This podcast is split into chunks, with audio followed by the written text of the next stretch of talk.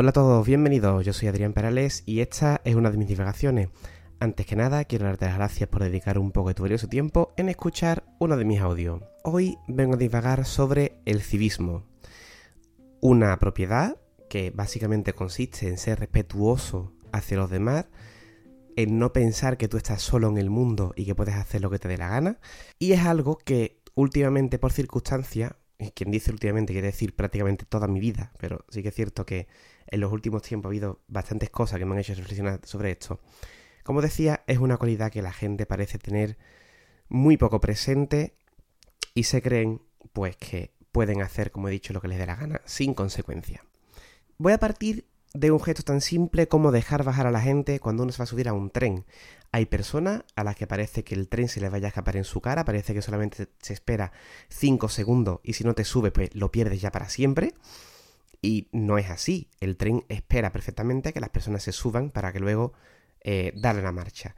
Incluso ha habido veces que yo he llegado con las puertas ya cerradas, le he dado el botón y me han abierto. Es decir, que el tren no se escapa si es la primera de cambio. Tiene su horario, evidentemente, pero no se escapa sin que la gente haya bajado y luego subido. ¿Qué pasa? Que como digo, mucha gente pues, se sube directamente y no deja bajar a las personas que están por hacerlo, con lo cual se genera ahí empujones, se generan incomodidad hacia ambas partes, tanto tú que vas a subir como la persona que va a bajar. Digo tú como decir cualquier persona, ¿de acuerdo? Es algo muy simple, es algo básico. Deja salir antes de entrar. Una norma de, de educación muy básica, que sí que es cierto que todos nos hemos saltado en algún momento por prisas o por lo que sea, pero que en este caso en el tren puede generar mucha incomodidad y la gente no lo respeta. Os animo a que os fijéis si no lo habéis hecho hasta ahora.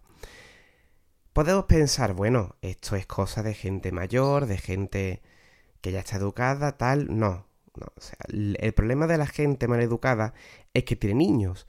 Y esos niños también acaban siendo mal educados.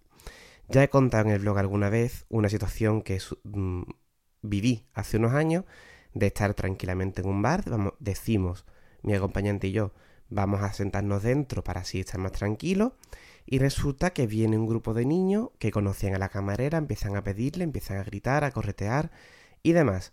Cuando empezamos a buscar, los padres están fuera del, local, en unas mesas que tenían en la terraza, muy tranquilos ellos, tomándose sus copas, cenando, y los niños, pues mientras tanto, por allí correteando, sin mayor problema y sin mayor mm, aflicción por parte de los padres. Otra situación también muy cercana. Estamos mi pareja y yo en Semana Santa, viendo de los pocos pasos que hemos visto este año, y ahí al lado había un grupo de niños. Los niños estaban gritando, molestando a los demás que queríamos ver una procesión seria, que era en este caso. Incluso llegaron a tal punto en que cuando estaba pasando por delante los instrumentos de, de metal, ya sabéis todo que suenan muy fuerte, pues los niños gritaban para intentar quedar por encima de sus instrumentos.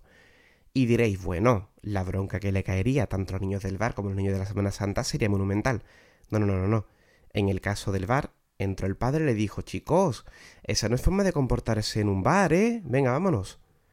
Y en el caso de la Semana Santa, lo más que decían era, me invento el nombre del niño, ¿vale?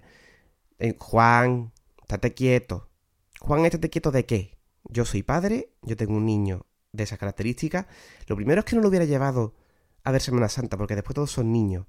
Pero si lo vas a llevar, coge a tu niño de la oreja y sácalo de ahí, para que no moleste al resto de personas que están viendo una procesión seria y que están atentos a lo que está ocurriendo.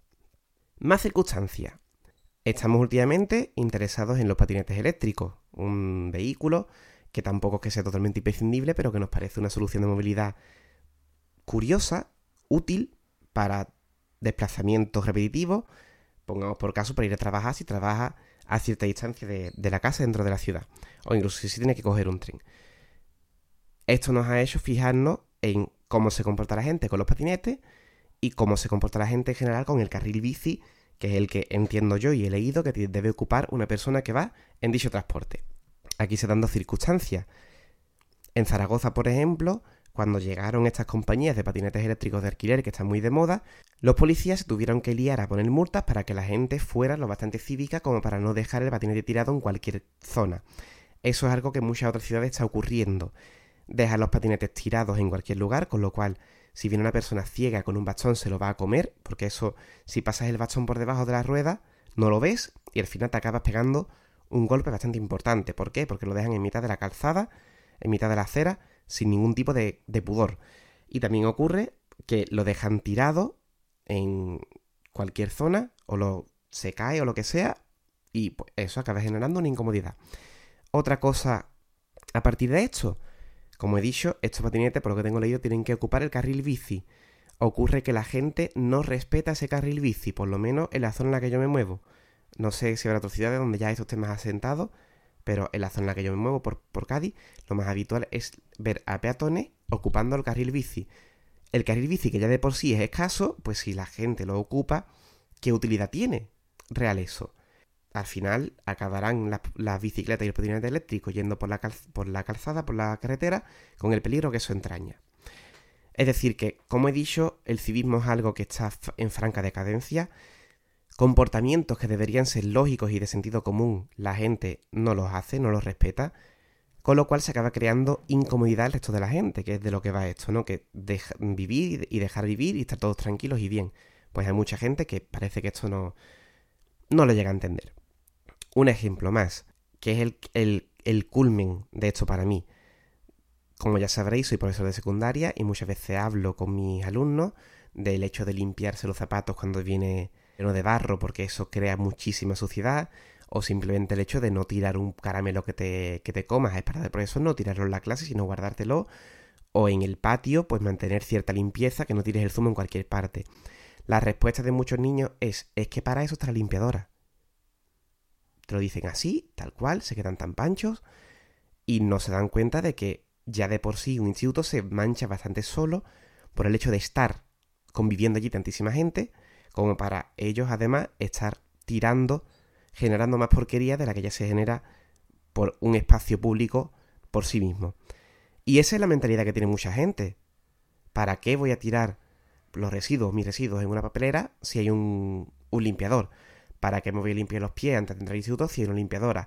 ¿Para qué voy a tirar las cosas en la papelera del patio si una limpiadora? Y así nos va. Y ya digo que esto no es algo que parece que con el tiempo se esté solucionando. Para terminar quiero decir que aunque parezca yo aquí un abuelo gruñón, realmente no lo soy tanto, y yo siempre he pensado que la sociedad final se acaba regulando de alguna forma. Siempre va a haber gente más educada, gente menos y demás, pero sí que es cierto que cuando uno se va haciendo mayor se da cuenta de estas cosas y como que asusta un poco ver que da igual que sea gente mayor, niños pequeños, eh, adolescentes, jóvenes, da igual, siempre hay gente que este civismo, estas normas básicas de comportamiento de sociedad, pues no las tienen. Y hoy pues me apetecía compartir con vosotros esta, esta reflexión y que os fijéis en estas cositas si, si es que no la habéis visto ya. La conclusión a la que vais a llegar conmigo es la misma, espero que me podáis rebatir algunos de estos puntos, pero yo creo que no, sinceramente creo que no y creo que es algo, por lo menos aquí en España, bastante generalizado, esta falta de civismo en, en muchos asuntos. Nada más por hoy, era un pequeño audio para retomar esta afición que he dejado tan de lado. Muchas gracias por escucharme, como ya he dicho, un saludo y hasta la próxima.